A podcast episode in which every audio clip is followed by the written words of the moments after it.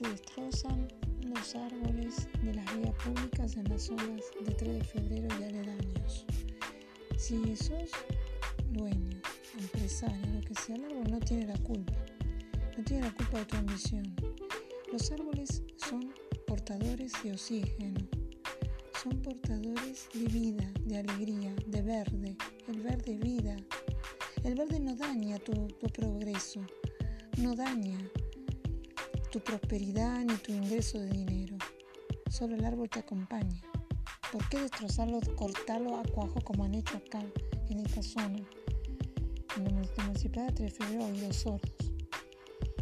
Le tomaron la denuncia, aún hice la denuncia porque yo soy vecina y tengo derechos a que los árboles sean salvados, pero lamentablemente no se me fue escuchada.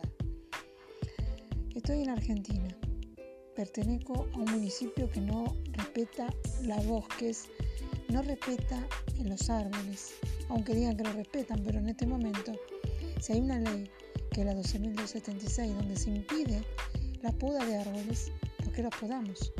Un árbol se poda únicamente cuando tiene daños en, en la estructura, cuando está podrido su superficie, cuando daña una parte de sus ramas a un cable que hace que pueda generar un problema pero no que estén cortando de hace tres horas que están podando árboles autóctonos, pinos autóctonos, pinos bariloche y el pino alerce. ¿Qué culpa tienen esos pinos? ¿Por qué hacerle daño? Todo por una empresa nueva o no nueva o quien quiera prosperar no tiene derecho a destruir la naturaleza. Este podcast es un podcast de denuncia.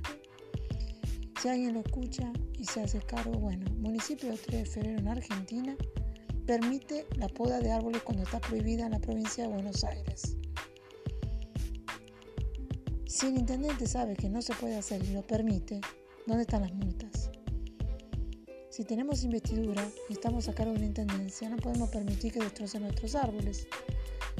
Y hablamos de la Virgen María, hablamos de la devoción a María Santísima, y estamos destruyendo lo que Dios creó, que es la naturaleza. Soy Laura, vecina de esos destrozadores. La denuncia la puse porque los árboles merecen que tenga pena estas bestias que agarran una máquina y la lo cortan en pedazos. Están cortando la vida, el oxígeno de mucha gente que pasa por las calles. Cada vez nos estamos quedando más sin oxígeno porque están destruyendo bosques nativos y nadie hace nada.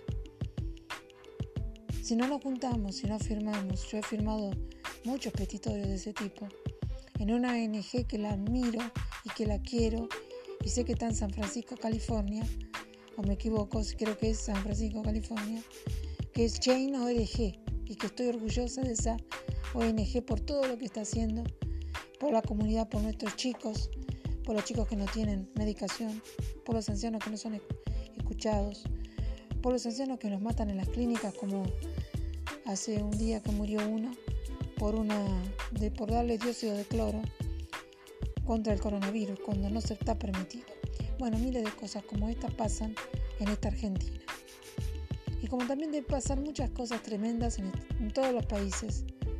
Pero si no, ciudadanos, no levantamos nuestras voces, lamentablemente nos van a seguir pasando por arriba. El Dios de arriba escucha, aunque digan que no escucha. Sí escucha a sus hijos, Gracias por escuchantes, gracias por los que me han escuchado los mensajes del Señor Jesús, que va a haber más en los próximos podcasts. Estos son los podcasts de denuncias. Si ustedes quieren más de este tipo, yo voy a seguir haciendo.